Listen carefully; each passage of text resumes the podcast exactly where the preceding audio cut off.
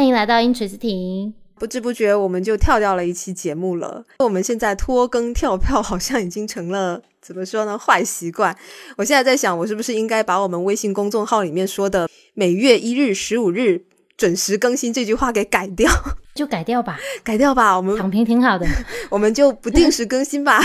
这样子是不是太过分了一点？原则上来说，我们其实还是会保持一个月更两次的。我其实一直没有改掉那段话的原因，就是想说给自己留一个。叫做什么督促吧，不然好像连那个都没有的话，我就更容易给自己找一些借口去停更拖更。我其实最近有听一期播客，我也还蛮喜欢的，然后他们也是周更啦。嗯，不过呢，因为剪不完，所以我看就在评论区会有听众就在零点零一那个音轨的点嘛，就会跳出来评论说，请尽快更新。然后那个主播就在下面回。天哪，你这个时间节点也卡的太好了，零点零一，还好我们现在好像听的人还不是特别多哈，没有催更的人。你说听的人多是好事，还是没有催更的人是好事？哎我觉得我们督促自己就好了，真的。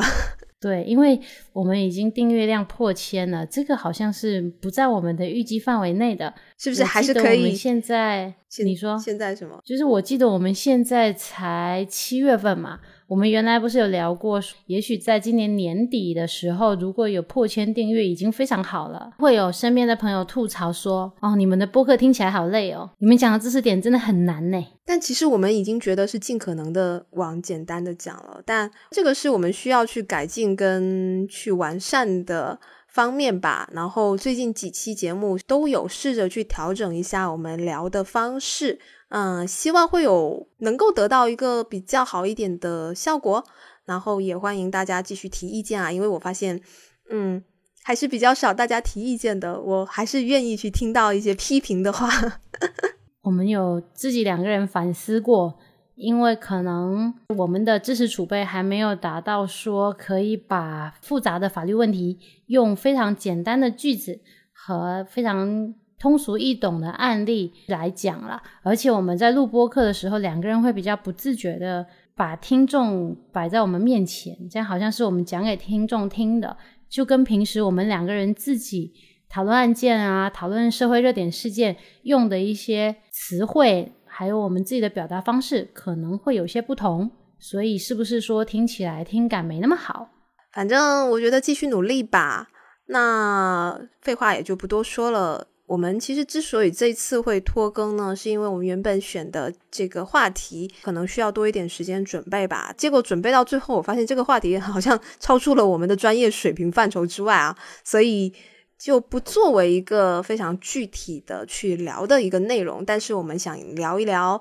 啊相关的。那我们今天想聊的呢，主要就是关于房产的问题。前段时间不是爆发了这个叫做抱团停贷的风险吧？就是有业主们集合起来发函告知银行，他们要停贷了，因为这个烂尾房的问题非常严重嘛。刚好我们本来是想聊这个话题，当然我们讨论到最后发现，其实这个问题涉及到太多的经济、政治、社会层面的很多方面吧，它远远不是一个法律问题了。所以这个只是作为我们今天一个引子吧。刚好借由这个话题，我们想来聊一下关于期房的一些法律风险，以及大家容易碰到的一些法律问题吧。就前段时间嘛，刚好有一个朋友有碰到那个逾期交房的问题。购买过期房的朋友们应该是知道的，期房就是你买的时候这个房子还没有建好，你是等于是购买了一个未来的房子。那在购房合同的时候，他就会写说这个房子我大概什么时间建好之后，它达到这个交房条件之后。我就于某年某月某日房屋交付给你，有可能他到了合同约定的这个时间，他因为出于各种各样原因没有办法按时交房了，那就会产生一个我们叫做逾期交房的问题。关于逾期交房的话，很多人他都会觉得，比如说我合同上约定的是二零二二年的一月一号要交房，如果开发商没有在二零二二年一月一号把房子交付给我，那可能就是开始算逾期了。其实呢。不一定是这个样子的。如果大家有去仔细的看过商品房预售买卖合同的话，是会发现合同里头会约定很多交房时间可以得到顺延，也就是说往后推迟的一些特殊情况。当这些特殊情况如果有发生的话呢，那开发商实际上是可以顺延交房时间的，甚至有可能，比如说他到了六月一号才交房，可能都不是逾期。那我们就具体聊一下都有哪一些可能存在的情形吧。比如说我们现在不是疫情期间嘛？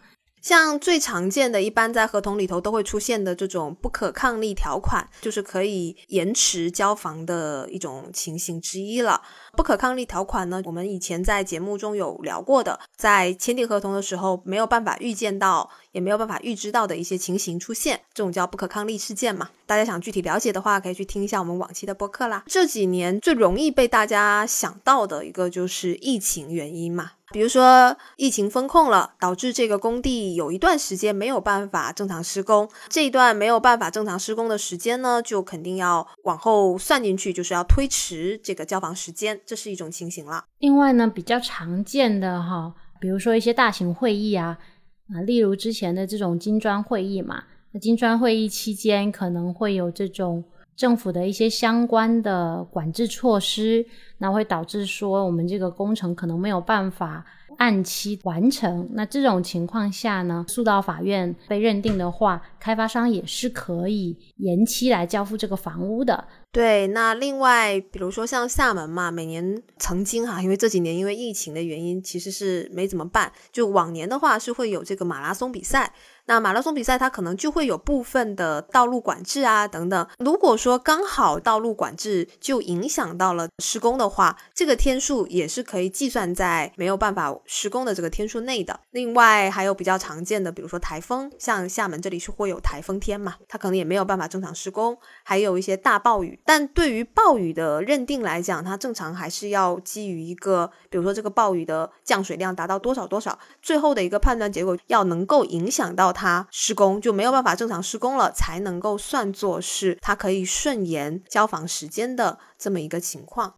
就像台风这个因素嘛，因为厦门每年都会刮台风，所以呢，台风不能成为这种必然的开发商顺延的理由啦。比如说今天是莫兰蒂那样摧毁型的那个台风，那有可能。会被法院认定开发商可以以这个理由来顺延，但是如果只是风量跟影响力度都很小的这种台风，那法院不一定会支持开发商把台风作为顺延交房日期的理由啦。其实我们前面举的像疫情啊、台风啊，或者一些会议嘛，包括暴雨这种情况，并不是说他们出现了，它就一定会成为顺延的理由。还是要具体看这些事项会不会直接影响到施工。比如说我们现在疫情，它可能不一定是全程封控，它可能只是某个某个区某个区封控了。那你根本就不在这个区内，你怎么可能会被影响到呢？那这种就不能算了嘛。还是要根据具体的事情来判断这些理由影响的天数能不能够作为拖延交房的时间的。说到这个，我想到一个案件，哎，当时是这样子。开发商是主张说，因为厦门建地铁，修建地铁会经过这栋楼，建地铁它需要做个隔挡，做这个隔挡的话，就会导致这栋楼它没办法挖地基，这样的话它就必须停工嘛。在这种情况下，他就主张建这条地铁的这一段的整个期间。都要作为顺延逾期交房的天数嘛？但是后来法院就认为，你即使是隔挡影响到了你挖地基，但是那也只是这个隔挡围起来的这一两天，也不是你可以把整个这一段地铁的修建时间都纳入你这个。计算顺延交房的时间呐，那其实就是开发商他实际上只有一小段是被影响，但是他想把整段地铁都作为自己拖延交房的理由，是吧？因为如果作为开发商这一方嘛，他肯定是想尽量收集所有的能够顺延交房的理由嘛，对不对？那所有都会提上去。那至于说法院支不支持？很多情况下都是法院这边来判的啦。对，但我觉得确实法院判的也没有错，因为就是你不能施工，只是因为这一段的隔挡挡住了，又不是说整条地铁在修的时候你都不能施工。对吧？其实还是要以一个这个事项到底有没有实质的影响到它不能施工来做判断的。对，哎，你是不是有讲过说之前有那个什么暴雨还是台风的时候，那些主张的事项最后都没有被法院采纳的？呃，对，就是我们之前有做过一个案件，然后就像你说的，作为开发商，我肯定是会想方设法把各种所有能够拿来用的我都用上去。那我们当时提了几项，一个就是马拉松啊，一个台风，一个暴雨。我当时不是还去专门查了厦门每年的气象统计公报吧？类似这个东西，但是因为这个东西，就像我们前面有提到的，你其实没有办法证明它到底有没有导致你的施工完全不能进行了。法院他会认为说，啊哈，暴雨，你是在室内施工，对吧？有些你比如说暴雨，你可能是有一些户外一些高危的那种你不能做，但是你还可以做其他的事情啊。你没有办法去证明这个事情导致你整个停工，所以可能还是不太能够认定的。另外，像马拉松，还有很多。我们有时候会举证这个高考、中考嘛，因为高考、中考不是有要求不能有噪音，那开发商也会主张说，那因为这个原因我要停工，但他就会认为高考、中考是每年都会有的。你在签订这个合同、定交房日期的时候，你你就应该会考虑到之后肯定是会遇到每年的中考、高考，那这个不是一个不能预见的事情，所以目前可能来看，司法实践一般也不会去认定这个事由的啦。嗯，而且如果是这种建筑的话，高考期间只是说不能发出噪声嘛，那他如果做一些不会发出噪声的工程，应该也没问题。嗯，是的，反正我们这里也就是提醒大家一句。这一些理由啊，是有可能作为开发商的理由之一的。那如果他确实有证据证明影响到他的施工，也是可以作为他延期交房的一个理由。像我刚才跟你讲的那个案件嘛，其实最后法院都没有认定我们那些什么暴雨啊、台风啊什么这些的，但那个案子我们最后还是赢了。因为开发商在合同里面约定了一个叫做宽展期的条款，这个宽展期怎么理解？你可以认为是一个业主对于开发商延期的一个宽限期，可以这么理解。因为他一般会这么写，就比如说我如果我开发商没有办法在合同约定的时间交房，然后业主同意给我多长多长的时间，就这段时间内他是同意的，不算逾期，就是类似这样一个条款叫做宽展期。现在很多这种。至少我们确实是有见到挺多开发商在合同里头，一般会写在商品房预售买卖合同的补充条款那一份里面。其实这个意思就是说，有可能很多购房者只看了主合同部分，不一定会去拿出其中的一份合同附件，然后认真的来看这个宽展期的条款。所以大家可能并不会意识到，其实我签的这些协议里面已经给了开发商顺延交房日期的理由了。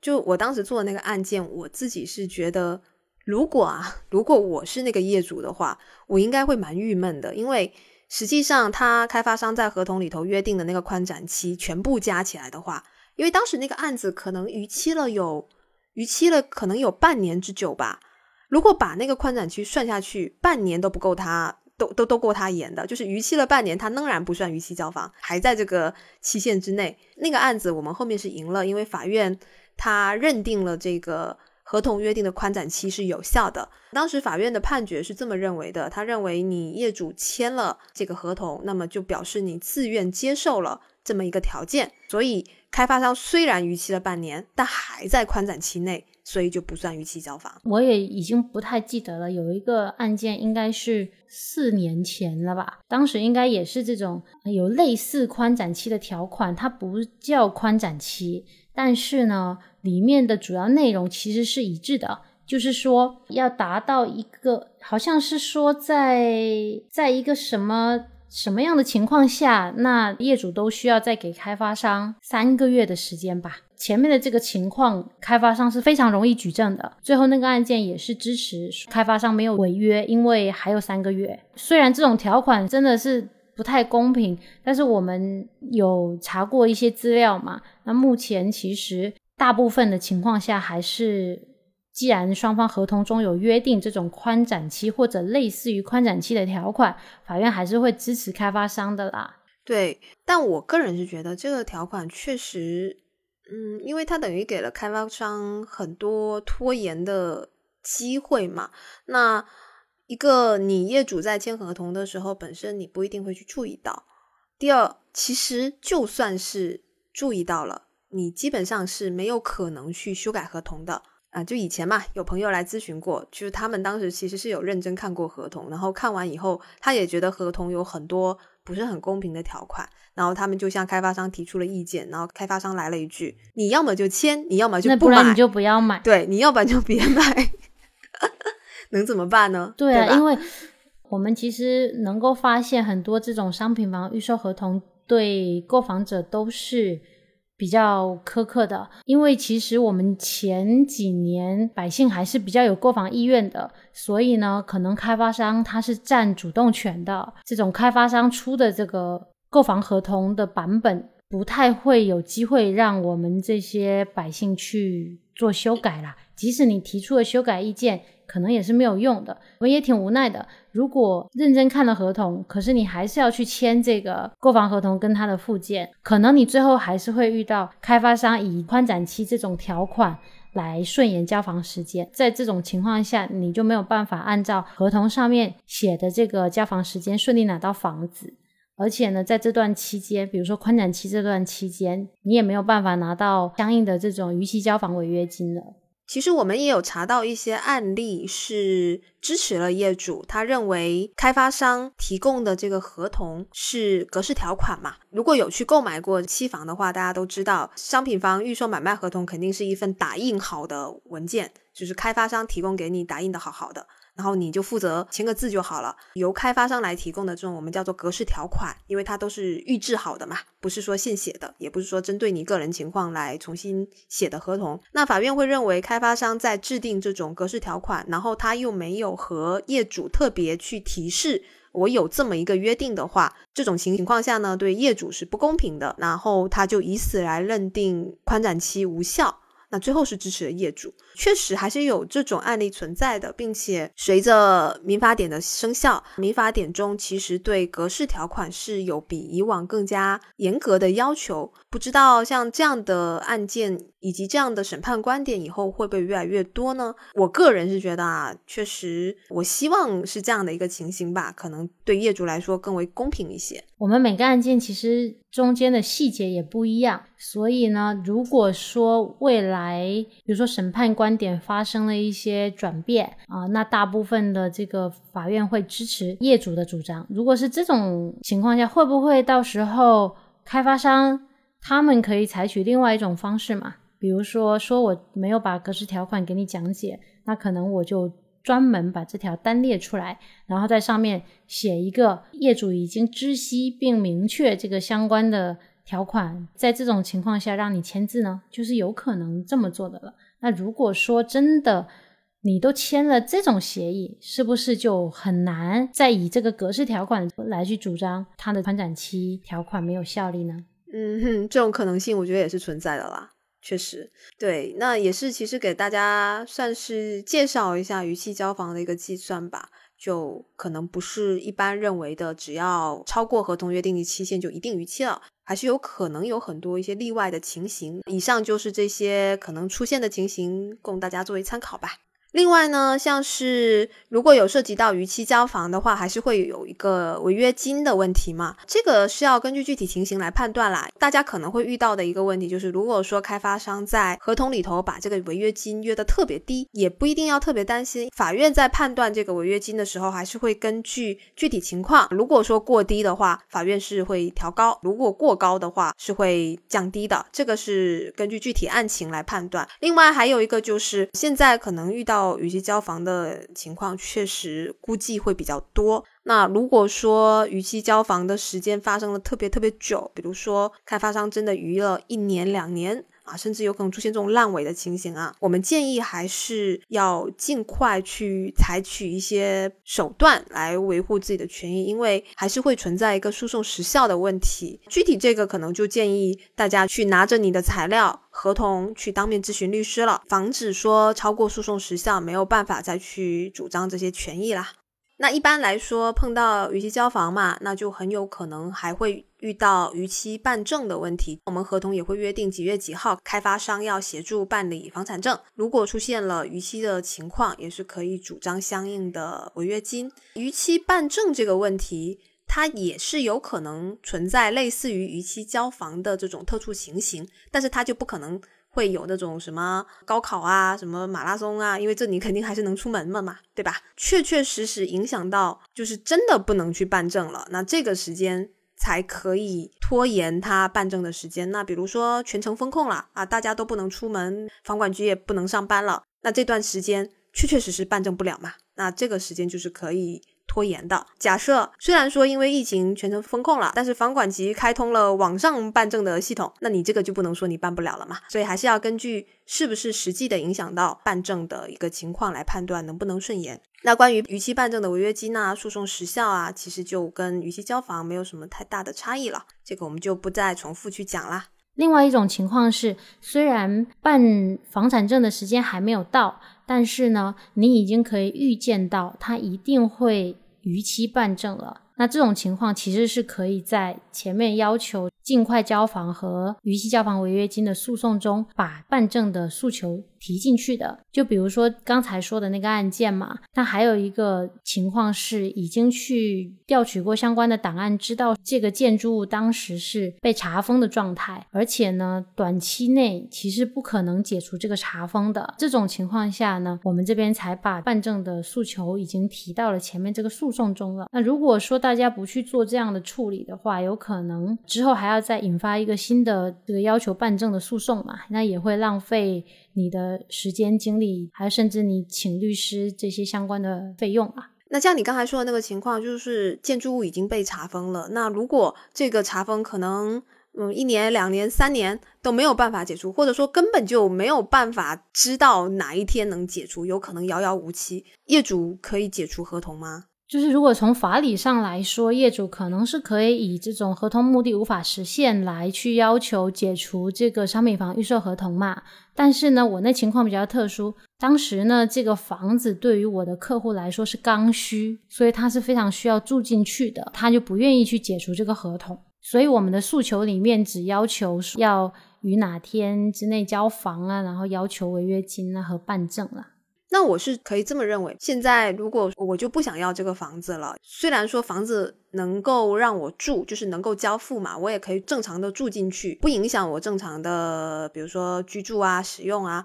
但是就是房产证办不下来，也可以认为是合同目的无法实现，就说我可能没有办法在法律上。有这个所有权，我是觉得哈，我已经现在不记得是哪本法理相关的书籍有这么个观点了。我们去购买这个房屋，应该享有的是这个房屋的使用收益相关的权益。那如果不能办产权证，那其实我这个房子是不是很大概率是没办法处置的？就是说我没办法去银行办理抵押，我也不可以把这个房子转卖给第三人嘛？是不是会出现这种情况？所以我觉得他这种交房其实是不完全意义上的交付啦。说起这个，就是说刚才那个案件嘛，其实当时我跟对方的律师下庭之后有讨论过，因为我是主张交付房屋不只是交钥匙。因为这个学理上是有争议的，交付房屋应该包括交钥匙和办理产权证。嗯嗯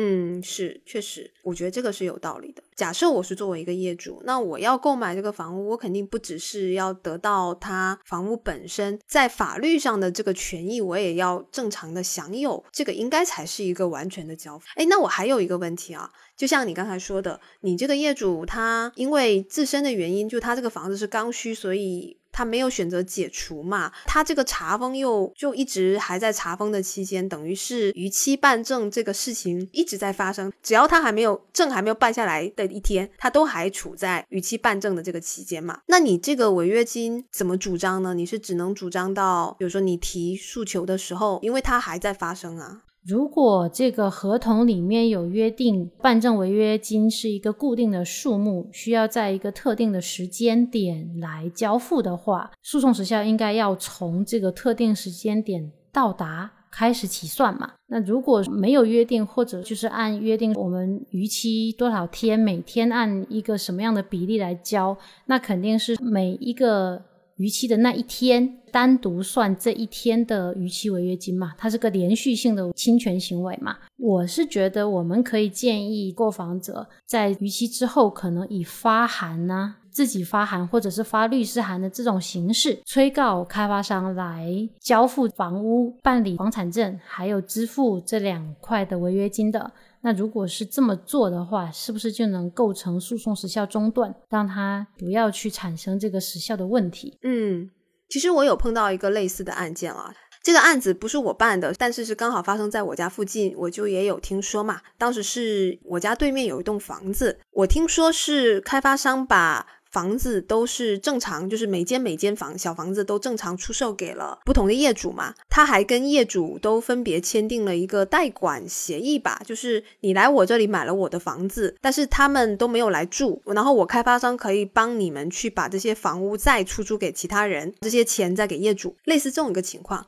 所以实际上，业主买了房子以后，其实他们就没有去管这个房子的事情，甚至于他们的房产证当时都是一起签的，统一由开发商去办理嘛，因为他们想的是开发商到时候会帮他们出租。结果过了一段时间呢，他们开始觉得不对，就是开发商没有把租金交给他们，然后他们就去查，才发现开发商因为他有所有的手续，开发商他就把所有的房子都统一抵押给了一个贷款的那种。贷款公司吧，他就是去借钱了嘛，结果就资不抵债哦，小贷公司那种类类似吧，可能也不是小贷了，因为他整栋都抵押出去了。哦，那可能数额还对，数额还不小。然后抵押出去以后，他还不起就跑路了。那现在贷款公司就这个融资公司，他就要拿着这些所有的。因为他手续都有，然后就要把房产办到他的名下。那这些业主全部都交了钱，而且都是全款交了的，他们就会出现一个，他们也有跟开发商正常的房屋买卖合同，就出现了一个问题，他这个房产证实际上是办不下来了。然后开发商也可能能够找到吧，当时就会有一个问题，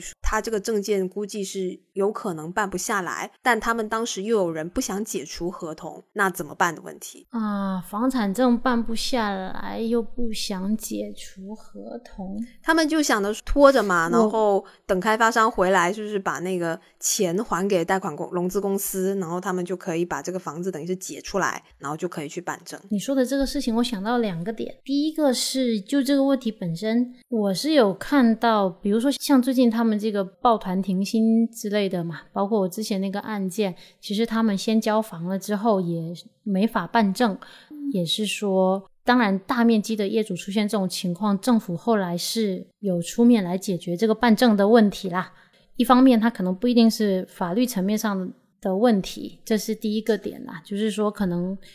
可能这些业主会采取一些手段，然后去促成这个事情，这是一方面。第二个是，我是在想哈，不过这些业主是想要这个房子，诶，如果他们想要这个房子，有没有可能会出现一种情况，比如说，毕竟它是抵押物嘛，那银行可能会去诉讼，之后呢就执行这个抵押物，那这些业主是不是可以拿着这个购房合同，还有？缴纳房款的这些资料去提执行异议呢？嗯，这么说的话，我觉得似乎是一个可行的办法。我不知道那个案子后来，但是我对我不知道那个案子，但是后面是什么一个情况了？因为毕竟是是发生在我身边，但并不是我有参与的事情嘛。不过我是怕说，如果我们 聊太多执行意义的事情，等一下又会被吐槽听不懂。哎，执行意义这个还蛮复杂的，所以这期就不太展开啦。其实就提一点吧，如果说真的是遇到这种，你可能短期之内没有一个非常两全的办法去立刻解决啊。因为像我那个案件中，他其实是业主，他如果去解除合同的话，他大概率是要不回房款的。那个开发商跑了嘛？他们当时不想解除的原因也是因为这一点，因为他解除掉的话，房子拿不到，钱也拿不到，所以他们宁可说先放着，看看有没有办法，比如说把开发商找回来啊，是不是有什么办法，大家可能在一起去怎么样想想办法去把房产证办下来之类的。所以当时他们是嗯不想解除掉，可能也没有办法马上诉讼的。这里就是提醒大家一句，如果是真的碰到类似这种情形，暂时没有一个很好的法律途径。去解决问题的话，那至少就像小英前面说的，通过发函呐、发律师函啊等等，去让那个诉讼时效中断嘛。就是避免诉讼时效的问题。等到后续有一些进展，能够去进行诉讼的话，就不用担心超过诉讼时效了。就这边还是有两点啦，比如说刚才说到发函的这个问题，可能这个函件如何书写，那是不是发律师函，每个人有自己的不同情况，最好还是去跟律师或者是相关这种。法律人士去咨询一下会比较稳妥，因为如果你希望达到诉讼中断的效果的话，你这些函件里面的内容还是挺重要的，这是一个。第二个是因为我们目前案件情况知道的少，所以呢，比如说这个执行意义也只是我们俩聊天的时候可能突然出现了一个想法，也不见得一定能够走得通。所以呢，大家可能还是在前期，就说我们前期买房的时候。可能要多加注意了。像刚才金文说的那种情况嘛，其实他们这些业主当时就应该要去管一管这个房子，对不对？你把合同跟证办给我，那可能这种情况下他就不会出现整栋楼被所谓的这个开发商或者是这种包工头以他的名义拿去抵押给银行了。就我们其实总说嘛，你事前防范永远比事后再去想办法追责要容易得多的。随着交房啊、办证都弄完了，那往往后面很多人会碰到一个就是精装修房的质量问题。现在市面上啊，大部分我看很多吧，我也不知道是不是大部分，就很多这种商品房几乎都是精装修的。因为精装修其实就有很多人去碰到这种交房的时候，发现装修跟预期可能就比如说跟样板房嘛，跟样板房或者说跟自己当时开发商承诺的。啊，甚至是一些基本的上质量都有存在问题的情况，这种这种案件其实现在也越来越多了。是啊，那其实我们在签订这些商品房的购房合同的时候，就要详细去关注一下精装修的条款。有一个肯定是日期嘛，对不对？我们前面都讲了很多这个逾期交房、逾期办证的事情。那装修什么时候交付？那第二个肯定是要关注一下用材。比如说，他用什么样的木头啊？用什么品牌的瓷砖啊？这些其实尽量都约在我们的合同里面。我是看到好多这种精装修，它的那个合同里头啊，就写着，比如说我提供的这个材料是瓷砖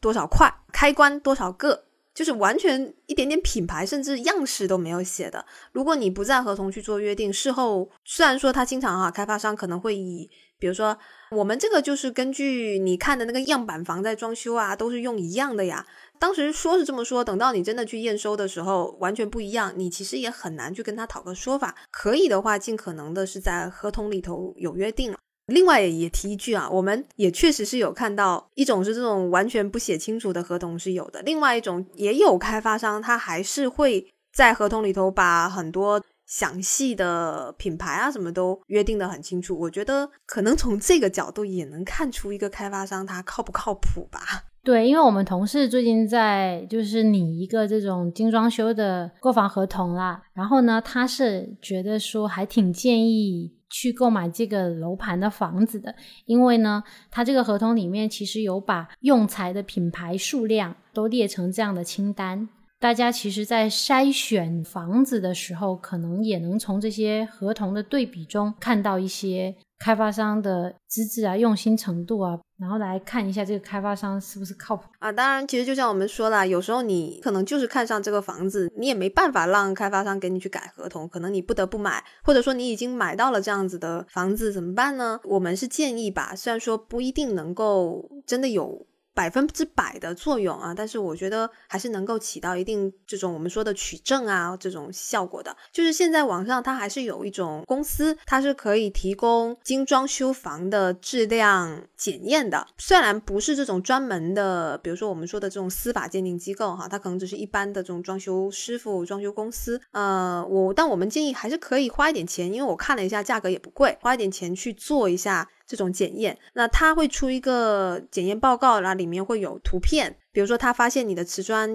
有裂缝啊，他可能就会拍下来告诉你哪个部位，比如是厨房的哪个部位的瓷砖啊有一个裂缝之类的哈，他会有一个比较完整的检验报告。这个虽然不能代替之后的这种专门的鉴定，但至少可以在你一开始交房的时候。做一个取证啊。如果你没有去就是把这个证据保留下来的话，你就办了交房手续，那你事后再去找开发商或者装修公司说，哎，你当时交给我的房子哪里哪里有问题，人家不认了。你比如说瓷砖裂缝，人家可以说我不知道你住进去以后，你是不是自己敲敲打打把哪里搞坏了，也不一定。就这个，我觉得还是挺有必要的。这个也是我最近才知道的，会有这种相关的机构。那我们看了一下小程序上面的价格，确实是不贵啦。大家真的是可以去试一试。嗯，另外，在你们办理交房手续，开发商的工作人员带你们去看房子的时候啊，也是可以把录像啊、录音啊都开起来啊。建议是录像，因为毕竟涉及到装修问题，当场看到的问题就现场拍下来，